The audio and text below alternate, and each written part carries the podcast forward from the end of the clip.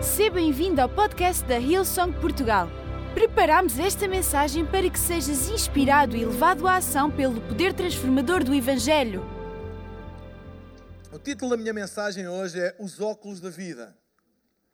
Os óculos da vida. E queria ler em Mateus, no capítulo 6, versículo 22 e 23. E sabem, este tema da renovação da mente, e tenho falado sobre uh, arrependimento, metanoia, há mais, não, não, não me deixa.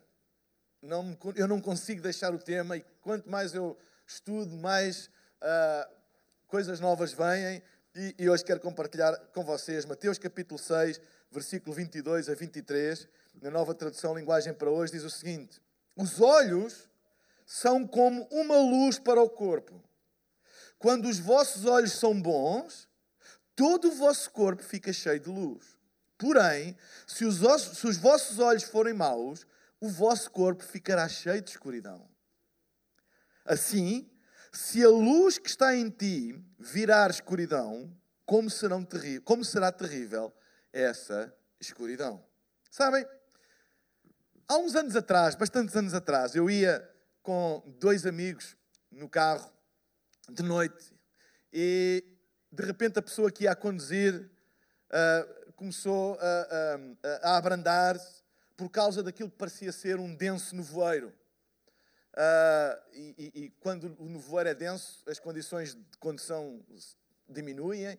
Então diminuiu a velocidade e diminuiu uh, a velocidade do carro por causa daquilo que parecia ser um muito denso nevoeiro e até começou um pouco a refilar connosco ia dizer: ah, Isto não foi boa ideia, pá, não foi boa ideia sairmos esta hora e agora está este nevoeiro terrível.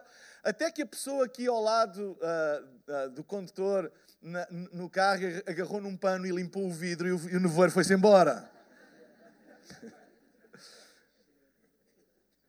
Então não era um denso nevoeiro, mas era a vidraça, o vidro, não é? O para-brisas do carro que estava embaciado. E nós sempre olhamos as coisas de acordo com a condição do nosso para-brisas, das lentes que nós temos. E aquilo que parecia ser um nevoeiro lá fora, não era nevoeiro nenhum lá fora, era a condição da lente, do para-brisas, do vidro que estava embaciado. E sabem, o nosso problema está nas lentes com que vemos a vida. Se as lentes estão sujas, tudo aquilo que nós olhamos à nossa volta parece sujo. Se as lentes estão embaciadas, tudo aquilo que nós olhamos à nossa volta parece embaciado. As lentes com as quais nós olhamos para a vida determinam a perspectiva que nós temos da vida. Quais as lentes da tua mente com as quais tu olhas para a vida? E a Bíblia diz: se os olhos forem bons, então a tua vida fica cheia de luz. Mas se os olhos forem maus, a tua vida fica cheia de escuridão. Então, escuridão ou luz não é alguma coisa exterior, mas é uma coisa interior. É o que a Bíblia diz. Se os teus olhos forem bons, então não importa o que estiver lá fora, a tua vida vai estar cheia de luz. E se os teus olhos forem maus, não importa o que está lá fora, a tua vida vai ter sempre escuridão. Então a maneira como nós olhamos para a vida determina o nosso estado interior, determina se nós somos vencedores ou não somos vencedores. Com que lentes na tua mente tu estás a olhar para a vida? Sabem, nós não vemos as coisas como elas são, nós vemos as coisas como nós somos. Nós não vemos as coisas como elas são, mas nós vemos as coisas como nós somos ou como nós estamos, a partir das nossas próprias experiências, cultura e mentalidade. As nossas experiências, a nossa cultura e a nossa mentalidade são as lentes que nós temos à nossa frente. E a maneira como nós olhamos para as coisas vai determinar as conclusões que nós tiramos dela. Então, nós não vemos as coisas como elas são. A gente às vezes diz, isto é o que as coisas são. Não, não é o que as coisas são. É a maneira como tu olhas para as coisas, de acordo com as tuas experiências, a tua cultura e a tua mentalidade. Há pessoas de culturas diferentes que olham para a mesma coisa e tiram conclusões diferentes, porque têm lentes culturais diferentes.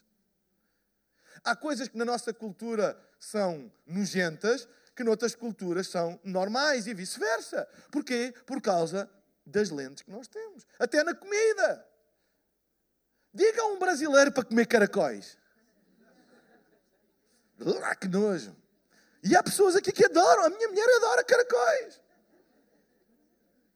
Ou seja, são as lentes com que nós olhamos que determina se é nojo, se não é nojo, se é bom, se não é bom. Não são as coisas, mas a maneira como nós olhamos para as coisas. Em 2 Coríntios, capítulo 5, 17, diz: Se alguém está em Cristo, nova criatura é. As coisas velhas já passaram, e depois esta expressão, eis que tudo se fez novo. É como que alguém que via de uma maneira e de repente, uau! Uau! As, lentes mudam. As lentes são desembaciadas, são limpas pelo sangue de Jesus, as lentes da nossa vida, e de repente a, a, a, o mundo é, é, parece diferente. Não é que ele esteja diferente, Deus não muda as coisas à nossa volta, Deus muda dentro de nós, e quando muda dentro de nós, faz-se luz. Entendem? É por isso que a Bíblia diz: olhos bons, luz dentro do corpo, olhos maus, tudo escuro. Sabem? 2 Coríntios 5,17 fala-nos mudança de óculos, de metanoia, ver com os olhos de Deus, pensar como Deus pensa, mudança da nossa maneira de pensar, pensar com a mente de Cristo. Quando nós pensamos com a mente de Cristo, tudo será novo. Nada sendo novo, tudo se torna novo. Porque olhamos de uma maneira diferente, pensamos de uma maneira diferente. E tudo se torna novo. Sabem? A Bíblia diz que tudo está no olhar, na perspectiva, no ponto de vista. Sabem, cientificamente, ninguém vê com os olhos, mas sim com o córtex visual. Ou seja, os nossos olhos apenas captam e o nosso cérebro emite mensagens através de uh, visão, cheiro, uh, audição, uh, olfato, tato, sentimentos, etc. O nosso um, uh, córtex uh, uh, cerebral é que determina, o nosso córtex visual é que determina essas coisas. Não são os olhos. Os olhos são um instrumento de captação, mas é interpretação cerebral. Se alguém, alguém pode ter os olhos em perfeitas condições, mas se tiver o córtex visual danificado, não vê. Entendem? Uh, pessoas que têm, uh, às vezes, uh, lesões cerebrais perdem capacidades de olfato, motoras. Não que as mãos estejam deficientes, mas o sistema nervoso central funciona deficientemente, logo afeta todas as outras coisas. E na visão é a mesma coisa, ninguém vê com os olhos, mas sim com o córtex visual. Ou seja, nós recebemos informações que são descodificadas pelo cérebro, o qual produz imagens, sons, gostos, cheiros, tato, sentimentos, etc. Portanto, tudo o que acontece dentro de nós tem mais importância do que aquilo que acontece fora de nós. Golias e Davi. Davi olhou para Golias de uma maneira diferente de todo o povo. Todo o povo ficou com medo de enfrentar Golias. Porquê? Porque ele era grande, tinha 3 metros e 80, experimentado na guerra e era tudo aquilo que eles conseguiam ver. Davi, qual foi a diferença? Porquê é que Davi não teve medo de Golias? Porque tinha um grande cabedal? Não! A Bíblia até diz que ele era de gentil aspecto não era treinado na guerra, mas ele olhava para, para Golias de maneira diferente. Para Davi, Golias era apenas um incircunciso que estava a atormentar o povo de Deus e a blasfemar de Deus e tinha que ser derrotado. Era assim que ele via. Ele não via como um gigante apenas, ele via alguém que apenas era um, era um incircunciso, era alguém que não tinha Deus no coração e não tinha relação com Deus. Ele tinha, ele via dessa maneira. Ou seja, o nosso sistema de crença determina e afeta a maneira como nós nós olhamos para as coisas. O povo estava com medo porque acreditava que ele era um gigante que iria dar cabo de todos aqueles que iriam lutar com ele. Mas Davi não acreditava nisso. Davi acreditava que ele era apenas um incircunciso de coração. Era alguém que não tinha Deus na vida e que era facilmente derrotado. Por isso, até os seus irmãos acharam que ele era arrogante. E muitas vezes, muitas vezes fé pode ser confundido com arrogância. Porque é uma maneira diferente de ver. Toda a gente estava com medo, a esconder-se, ninguém queria. E chega Davi com aquele aspecto e diz: Eu vou lá. É arrogante? Não, não é arrogante. Ele pensava de maneira diferente. Porque o que ele acreditava era diferente. E como aquilo que ele acreditava era diferente, ele via de maneira diferente. Lembrem-se que a nossa leitura da vida é sempre pré-condicionada pelo nosso sistema de crenças. Aquilo que tu acreditas determina a maneira como tu vês as coisas. É por isso que, se nós queremos uma mudança de vida, nós temos que ter uma mudança no nosso sistema de crenças. Aquilo que nós acreditamos mudou. E se aquilo que tu acreditas muda, aquilo que tu vês muda. E se aquilo que tu vês muda, a tua vida muda. Porque os olhos, aquilo com que os olhos, nossos olhos veem, se os olhos são bons, luz. Se os olhos são maus, trevas. É o que está escrito na palavra de Deus. Então, a vida é sempre fruto dos óculos que nós temos. Queres mudar de vida? Muda de óculos. Muda de lentes. Limpa as tuas lentes. Deixa-me falar algumas coisas importantes em relação a mudarmos de óculos ou limparmos as nossas lentes. Primeira coisa, controla a tua atmosfera. Controla a tua atmosfera. Sabem, existe uma área uh, na, na, na, na, nos estudos da, da, da psicologia uh, uh, coletiva, social, etc., que se chama neuroarquitetura. Neuroarquitetura. A neuroarquitetura estuda como o ambiente de trabalho pode aumentar ou diminuir a produtividade. Estuda a temperatura, o espaço, a luz e também as relações entre as pessoas, como isso pode aumentar ou diminuir a produtividade das pessoas. Ou seja, é arquitetar uma atmosfera que potencialize a produtividade. E isso são estudos que são feitos regularmente em várias coisas, chama-se neuroarquitetura, em que há um reconhecimento de que o nosso desempenho é influenciado pela arquitetura da atmosfera à nossa volta, nomeadamente das relações. Nomeadamente nas relações. Também a luz, a temperatura, a, a, a, a, disposição, etc. Tudo isso tem influência, mas as relações de trabalho têm, entre as pessoas têm muita influência. Ou seja, intimidade sempre traz influência.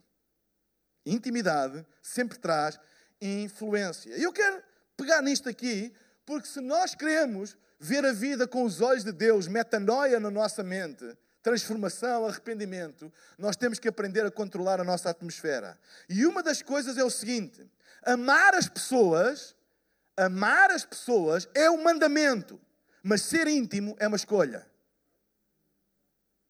Alô? Amar as pessoas é um mandamento, não é uma opção, é um mandamento. Amai-vos uns aos outros. Mas ser íntimo é uma escolha, não é um mandamento. É uma escolha. Uma mudança de mentalidade sempre implica um ajuste nas proximidades e nas intimidades. Sempre. Sempre que há uma mudança de mentalidade, há um ajuste nas proximidades e nas intimidades. Eu não estou a falar acerca de cortar com a pessoa, não é isso que eu estou a falar, mas há ajustes nas proximidades e nas intimidades. É muito fácil ver isto. Quando tu começas a pensar de outra maneira, quando há um, um, alguma coisa nova na tua mente, algum gosto novo, algum hobby, algum hobby novo, algum hobby novo, tu agora gostas de pescar, ou tu agora gostas de correr, ou tu agora gostas de fotografia, tu repara que essa mudança implica uma, um ajuste nas tuas proximidades e intimidades imediata. Imediata. Não é que tu cortes com ninguém, mas de repente há pessoas que tu não eras tão chegado e começas a ser mais chegado. De repente há pessoas que tu não eras tão íntima e agora tornaste-te mais íntimo. Porquê? Porque houve uma mudança aqui e isso imediatamente refletiu-se nas tuas proximidades e intimidades. É tão fácil nós vermos isso na vida. Tão fácil. Reajuste de proximidade e intimidade implica que houve alguma coisa que mudou aqui. Não é apenas uh, alguma decisão racional, é alguma coisa que é fruto de uma mudança da nossa mente. Então, nós devemos sempre ajudar todas as pessoas. Todas as pessoas. Sabem, é por isso que eu amo o conceito de igreja que Deus instituiu. Todas as pessoas são bem-vindas e todas as pessoas merecem uma mão estendida e merecem ajuda.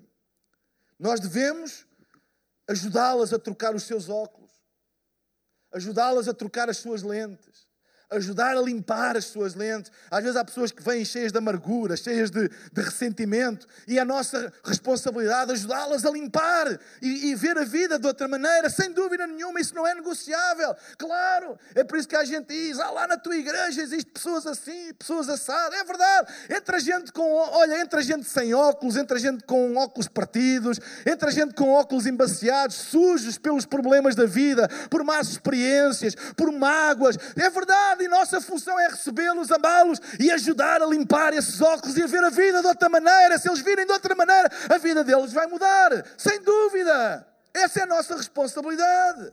Mas nunca comprometas a tua saúde emocional e a tua fé com isso. Nunca te deixes chantagear por isso. Não comprometas a tua saúde emocional e a tua fé por isso. Porque há pessoas que acabam por mudar as suas convicções por causa dessa influência. É por isso que sabem que é importante nós amarmos as pessoas, recebê-las, incluí-las, mas nunca deixar que a frustração pessoal de alguém se torne num sentimento coletivo. Deixem-me dizer isto com toda a honestidade. Nós estamos aqui para receber e ajudar toda a gente, não importa de onde vem. Mas os sentimentos das pessoas que são legítimos, fruto das experiências delas, não se podem tornar num sentimento coletivo. O sentimento coletivo da igreja é que nós temos a mente de Cristo. Por exemplo, quando alguém se zanga com alguém, fica magoado ou não? Alguém já se zangou com alguém? Eu sei que vocês são super espirituais, não mas na reunião das 11h30 e das 5h30 há muita gente que se zanga. Aqui nas 9h30 é uma maravilha. Já te zangaste com alguém? Quando nós nos zangamos com alguém, nós ficamos magoados e feridos. E muitas vezes a tendência das pessoas, eu já ouvi isto muitas vezes, chegam ao pé de mim, pastor, tem que fazer alguma coisa porque não há amor na igreja. Porque as pessoas andam a ter problemas umas com as outras. Ou seja, uma experiência pessoal, fruto de um acontecimento pessoal, há uma tentativa de tornar isso um sentimento coletivo. E não é! I'm sorry. Nós estamos cá para te ajudar a olhares de outra maneira, a passares por isso. Mas essa não é a nossa experiência. Não transformes a maneira como tu estás a ver agora pelas lentes da mágoa e da frustração e da dor de um conflito numa visão, numa visão global das coisas. Aí isso chama-se manipulação. Manipulação é quando nós queremos que os outros vejam todos pelos óculos das nossas feridas, das nossas experiências. Mas sabem, a igreja deve ser uma igreja com uma visão das coisas como Deus vê. Amém? Como Deus vê. E não como alguém ou eu ou tu vês naquele momento. E nunca permitir, nunca permitir que a visão de alguém, fruto de um acontecimento doloroso, traumático, traumático não é tauromático, tauromático. Bem, alguns, alguns acontecimentos tauromáticos são também traumáticos. Os forcados que os digam. Mas a realidade é essa. Vamos construir uma igreja com a mente de Cristo onde as pessoas podem vir com as lentes embaciadas, mas elas não embaciam as lentes dos outros, mas nós ajudamos eles a desembaciar as deles, a limpar as deles. Não nos vamos deixar controlar emocionalmente por um sentimento de uma pessoa que é legítimo, mas que é a nossa responsabilidade mudar. É por isso que é importante a ligação à igreja local, estarmos unidos, ouvir a palavra, querer, deixar a nossa mente mudar, porque muitas vezes há pessoas que, por causa da, da, da, da proximidade com pessoas que passam por traumas, por problemas, por conflitos, por etc., tendem a, a, a ser de tal maneira solidários que começam a ver com os, as lentes dessa pessoa e não estão a ajudar essa pessoa. Estão a dizer, ah, eu estou contigo, eu compreendo, eu ajudo, mas não estão a ajudar, apenas estão a tirar as lentes dele e pôr neles próprios e depois, em vez de ter um problema, têm dois: a pessoa e ele mesmo. E depois a pessoa começa a dizer: Ah, ele tem razão, sabes, porque não sei quê, porque, ele, porque já está a ver com as lentes dos outros. Amigos, amigos. Se vocês são amigos uns dos outros, não permitas que o teu amigo continue a ver por umas lentes embaciadas por uma má experiência. Ser uma influência na vida dele e dizer: deixa isso para trás, limpa os teus óculos, olha em frente, Deus tem mais para ti. Há mais, não fiques preso a essas coisas. Não deixe nunca que um sentimento pessoal legítimo se transforme num sentimento coletivo. Será que alguém pode fechar aquela cortina lá em cima, por favor? Vamos amar as pessoas, incluí-las, mas nunca deixar que isso aconteça. Vamos ser uma influência positiva em quem está ao nosso redor. É por isso que é importante a comunhão com a igreja local, saudável, expostos à palavra, relacionamentos saudáveis. Murmurações, invejas, contendas, ciúmes, comparações são veneno mortal. Mortal! Quando tu entras nos óculos da comparação e do ciúme e da inveja e da murmuração e aquele e o outro, e aquele tem e o outro fez e deram àquele, não deram a mim. Quando tu entras por esses óculos, isso é veneno para a tua vida, vai te destruir num instante. E nós precisamos de ter amigos na nossa vida e dizer assim: Epá, para lá com isso. Esses óculos vão te levar à destruição. Limpa lá as tuas. Tu és uma nova criatura em Cristo. Alegra-te com os outros. Dá, celebra as vitórias dos outros. Ser uma pessoa livre. Será que eu posso ouvir um amém?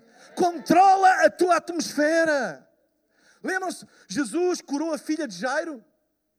Quando, quando Jairo ah, ah, ah, chegou ao pé dele para, para que, pedir para ele, for, para ele ir a casa e, e orar pela filha e, e, curar a filha, a, a meio do caminho ele foi interrompido pelaquela mulher do fluxo de sangue e deteve-se ali um tempo. Veio um dos empregados de Jairo e disse: Olha, não vale a pena incomodar Jesus porque a tua filha já morreu.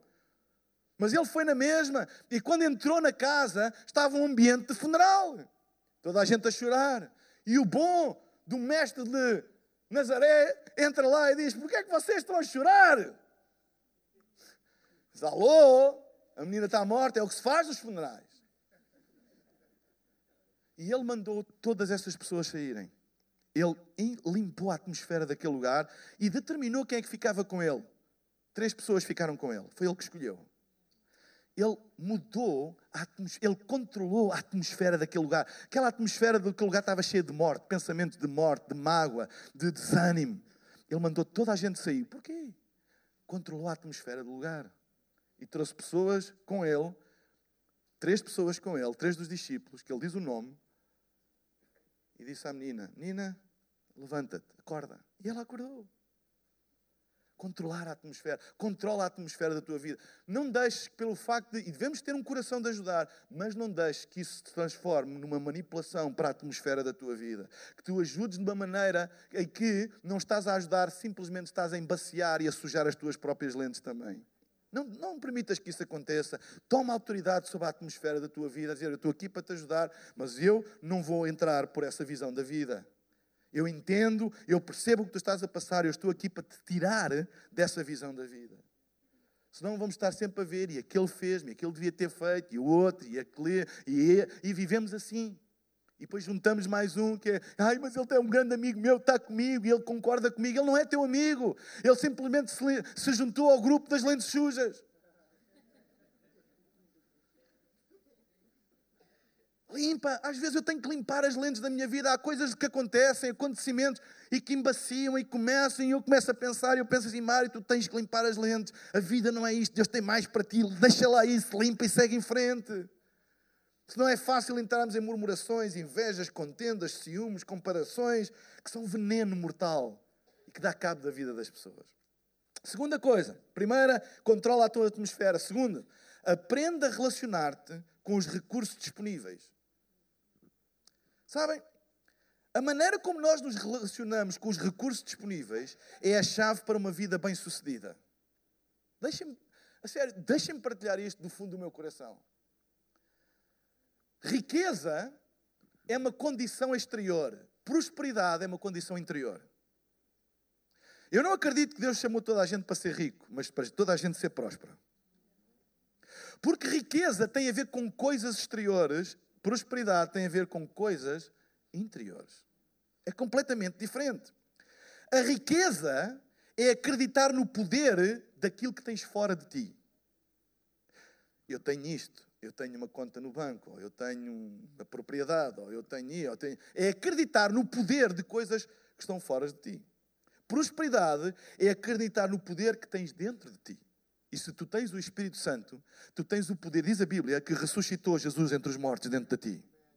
Então, a riqueza confia em coisas exteriores. prosperidade não confia em coisas exteriores. Prosperidade confia naquilo que está dentro de ti naquilo que está dentro de ti. E quando tu confias naquilo que está dentro de ti, na vida de Deus, se tu tens um relacionamento com Deus, a Bíblia diz que o Espírito de Deus habita no teu espírito e o poder que ressuscitou Cristo dentro dos mortos habita dentro de ti. E se tu acreditas que tens esse poder dentro de ti, então a tua vida não é condicionada por aquilo que está fora de ti, mas por aquilo que está dentro de ti. E quando tu sabes aquilo que está dentro de ti, tu sabes muito bem que aquilo que está fora de ti é suficiente. Porque o segredo não está fora, está dentro. Amém? Está dentro. Sabem? Riqueza pode ser roubada, mas prosperidade não pode. A riqueza pode ser roubada, um dia tens, amanhã não tens. Mas prosperidade não pode. Não pode ser roubada. Eu dou graças a Deus porque a nossa igreja é uma igreja próspera. E eu vou explicar porque é uma igreja próspera. No domingo passado, nós tínhamos a festa montada, tudo bonito. E de repente faltou a luz e tudo aquilo que a gente tinha, ficámos sem isso. Mas a igreja era próspera. E não é aquilo que está fora que determina a nossa atitude, é aquilo que está dentro. Então é indiferente louvar a Deus com luz ou sem luz, com uma cortina ou sem uma cortina. A igreja é próspera e aquilo que estava dentro revelou-se. Há gente que olha e diz: Uau, se eu tivesse as luzes, se eu tivesse isto, e não percebem nada. Não é acerca daquilo que está fora, é acerca daquilo que está dentro.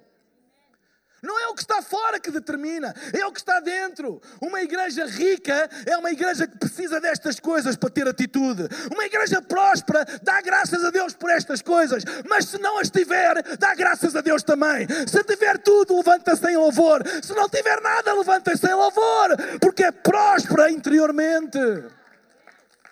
Amém? É próspera. Vamos levantar os nossos espíritos. Vamos levantar a nossa vida. Metanoia, mudar a nossa maneira de pensar. E aprender a relacionar-nos com os recursos que temos. Não deixar de andar desculpas. Que tenho isto e não tenho, o outro tem e eu não tenho. Sabem? Tu não és o que tens, tu és aquilo que acreditas. Tu não és fruto daquilo que tens, és fruto daquilo que acreditas. Eu conheço pessoas que têm muito e são miseráveis no espírito. São miseráveis, vivem uma vida miserável. E, e conheço pessoas que não têm muita riqueza, mas são prósperas, vivem uma vida grande. E quando eu digo uma vida grande, é uma vida grande no espírito. Vivem sem inveja de ninguém. Gostava de ter aquilo que aquele tem, que aquele tem, aquele não sei o quê. Vivem uma vida grande. Eu oro a Deus para que nós sejamos um povo próspero, uma vida grande. Uma vida grande, sabem? Tu não alcanças aquilo, tu não alcanças com aquilo que tens, mas alcanças com aquilo que acreditas que podes fazer com aquilo que tens. Vou repetir. Tu não alcanças nada com aquilo que tens. Tu alcanças com aquilo que acreditas que podes fazer com aquilo que tu tens. É isso que tu alcanças. Sabem? Materialismo, de onde provém toda a inveja, comparação, contenda, é a busca de ter coisas baseadas na ideologia, na mentalidade de que tu és aquilo que tu tens. E que é o que tu tens que determina onde tu chegas. É isto que é o materialismo. É uma ideologia que diz que quanto mais tu tiveres coisas, mais tu és e mais tu podes chegar longe. Isso é materialismo. Mas prosperidade não é isso. Materialismo é exterior, é focado nas coisas. Se eu tiver um edifício novo, se eu tiver uma casa nova, se eu tiver um carro novo, se eu tiver uh, um telemóvel novo, se eu tiver, então eu, é, é baseado em coisas exteriores. Se eu tiver, eu vou ser mais alguma coisa. Isso é materialismo. É uma ideologia que o sucesso da tua vida é determinado pelas coisas exteriores que tu possuis. Mas prosperidade é interior. Não busca o material, busca a fé, a convicção de que pode-se fazer com aquilo que se tem. Não se queixa daquilo que não se tem. Não cobiça, não inveja aquilo que os outros têm. É baseado na crença de que é aquilo que acreditas que determina onde tu chegas. É isso que é prosperidade. A prosperidade não cobiça o que os outros têm. a prosperidade acredita que com aquilo que tem pode chegar longe. Amém? E Deus chamou-nos a todos para sermos prósperos. Nem toda a gente é rica, ou seja, tem muitas coisas, mas toda a gente é chamada para ser próspera. A maneira como tu lidas com aquilo que tens determina a maneira como tu vês a vida. Há pessoas que estão sempre a queixar. Eu não tenho isto. E eu não tenho aquilo. Agora o vizinho comprou isto. E ele deve ser um vigarista, de certeza absoluta. Porque se ele tem, eu não tenho. E é esta mentalidadezinha pequenina. Pequenina baseada no, no ter e a inveja, e, e ele agora tem isto, e ele comprou uns sapatos novos, e ele não sei quê, e ele não sei quanto, e estão sempre a ver, e o que eu tenho, e o que não tem, e a espreitar. É, ei, que maneira tão miserável de viver a vida. Que a nossa igreja, olha, que tu e eu nunca sejamos assim. Prosperidade alegra-se com aquilo que os outros têm, mas sabe onde nós chegamos não tem a ver com aquilo que a gente tem, mas tem a ver com aquilo que nós estamos dispostos a fazer, com aquilo que a gente já tem. Aquilo que tu acreditas que é possível fazer. Sabem? A prosperidade é interior, não é exterior, mas atrai coisas exteriores. Sabem? Havia um pensador que dizia uma frase muito interessante: dizia, Não corras atrás de borboletas, planta uma flor no teu jardim e as borboletas virão até ela. Não corras atrás de borboletas. Planta uma flor no teu jardim e as borboletas virão ter com ela. Já Jesus disse, por outras palavras: Buscai primeiro o reino de Deus e a sua justiça, e todas estas coisas vos serão acrescentadas. Não corras atrás de coisas, corre atrás daquilo que tu acreditas e as coisas vão aparecer e as coisas vão te seguir e as coisas vão te seguir. Não sigas as coisas, segue a Deus e as coisas seguem-te. Porque se tu segues as coisas, tu vais te dar mal, vais viver uma vida pequenina de inveja, uma vida de contenda, de comparação, miserável. Mesmo tendo mundo, é uma vida miserável. Mas quando tu segues a Deus, as coisas seguem-te. As coisas seguem-te. Amém? Sabem? Eu acredito que recurso segue visão. Quando a gente tem uma visão e uma fé e uma crença em Deus, as coisas começam a surgir e começam, não é? E depois quem está de fora, eles devem ter muito, se eu tivesse também, eles devem ter algum americano lá, ou não sei o quê. Ou, ei! Porquê? Porque é mentalidade exterior, eles, a, a maneira como eles olham, a maneira como eles se relacionam com os bens, com as coisas. Se nós, se nós colocamos as coisas, olha, não importa aquilo que eu tenho, importa a maneira como eu olho para aquilo que eu tenho e como eu uso aquilo que eu tenho. Buscai primeiro o reino de Deus e a sua justiça, e todas estas coisas vos serão acrescentadas. Alguém está a ouvir o que eu estou a dizer? Vamos viver uma vida assim. Amém? Viver uma vida assim. Se o teu vizinho do lado tem alguma coisa nova, dá graças a Deus por isso. O que é que ele fez? Deve andar a vender droga, certeza absoluta. E se eu tivesse, eu também podia fazer. E se eu tivesse aquilo, eu também. Se nós tivéssemos o kit que as igrejas na América têm, a gente também, mas aqui em Portugal a gente não tem nada, é por isso que Deus sabe. Ei, vamos acabar com essa mentalidade. Amém? Eu já disse aqui e volto a dizer com todo o risco que isto... um dia nós vamos ajudar a abrir uma igreja num país rico. Porque prosperidade não é exterior, é interior. E se calhar é mais cedo daquilo que vocês pensam. Terceira coisa. Desembacia os teus óculos, muda de lentes. Tu não és as tuas falhas, os teus fracassos e as tuas frustrações.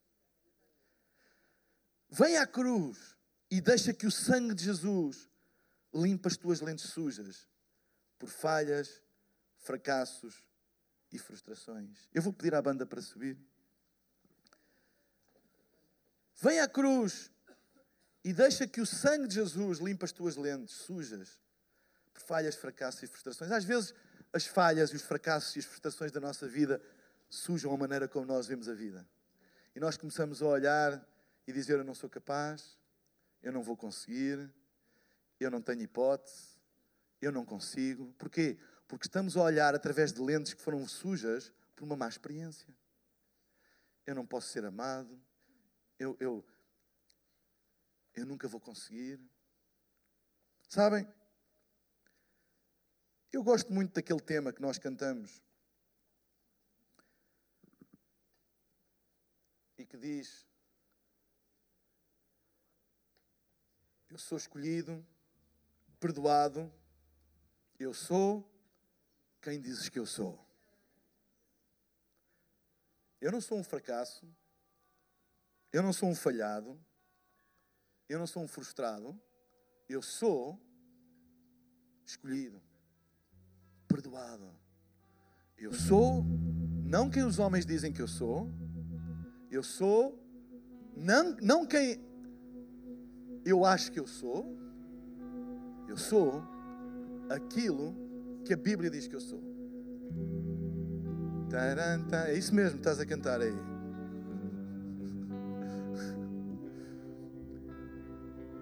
Sabem? Platão disse uma vez: Dá-me as canções de uma nação e eu não me importarei com quem escreverá as leis. Vou repetir: Platão disse uma vez: Deem-me as canções de uma nação e eu não me importarei com quem escreverá as leis. As canções de uma nação mostram aquilo que nós acreditamos mesmo. E às vezes ouvimos canções, eu sou um desgraçado, ganho boa vida, etc, etc. As tábuas do meu caixão.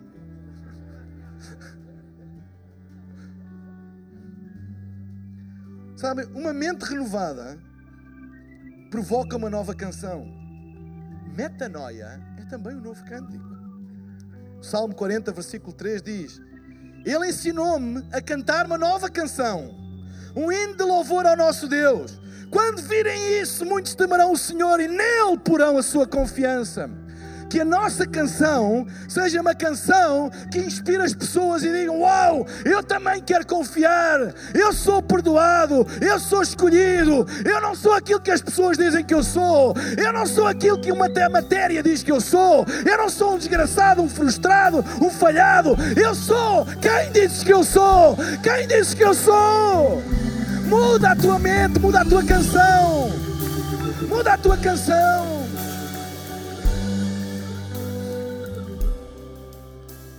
Lança sobre Jesus todas as tuas preocupações e ansiedades. Limpa as lentes de toda a tua ansiedade. 1 Pedro 5,7 diz: Entreguem todas as vossas preocupações a Deus, pois Ele cuida de vocês. Preocupação e ansiedade é uma maneira de ver a vida. Fé e confiança também é uma perspectiva. Deixa que Jesus te cure. Há muitas pessoas a ver a vida pelos óculos das suas feridas. Tudo o que vem tem o filtro da sua dor, da sua decepção, da traição que sofreram. Ficam presas num tempo, num momento, num nó que foi dado naquela altura. Momentos de pressão e que trazem aquilo que existe dentro de si. Óculos mentais são poderosíssimos. Definem se seremos prósperos ou miseráveis, vencedores ou vítimas. É impossível ajudar uma pessoa que tenha uma mentalidade de vítima. Se tu acreditas que a tua vida é fruto das decisões de outros, é impossível ajudar-te. E agora Deus sabe, tu não és uma vítima. A Bíblia diz que Ele nos colocou por cauda, mas por cabeça. Ele colocou-nos em cima e não embaixo. Isto, isto não tem a ver com posição, eu sou maior, não. Tem a ver com mentalidade. Eu não sou uma vítima. Eu posso ter passado pelo vale da sombra da morte, mas mesmo no vale da sombra da morte, Ele está comigo. Eu sou um vencedor. Eu sou o que a Bíblia diz que eu sou. Eu sou aquilo que Ele diz que eu sou. Eu sou um vencedor. Esta é a minha visão da vida. Mesmo quando eu passo pelo vale da sombra da morte, eu sou aquilo que que é Deus que Ele diz que eu sou. Eu sou o que a Bíblia diz que eu sou. Lentes, muda as lentes da tua vida, muda os óculos da tua vida. Tu não és um desgraçado, tu não és uma vítima, tu és um vencedor. Abre o teu coração para Deus, tu és próspero no teu interior. Amém. Planta uma flor no teu jardim e as borboletas vão chegar-se à tua vida. Vive uma vida maior. Metanoia, a mente de Cristo. Tu és mais do que aquilo que tu pensas que és. Tu és aquilo que Ele diz que tu és. Tu não és uma vítima. Podes ter sofrido injustiça, de traição, mágoa, dor, mas tu não és isso. Limpa hoje as lentes dos teus óculos. Levanta-te e diz: Eu sou aquilo que Ele diz que eu sou.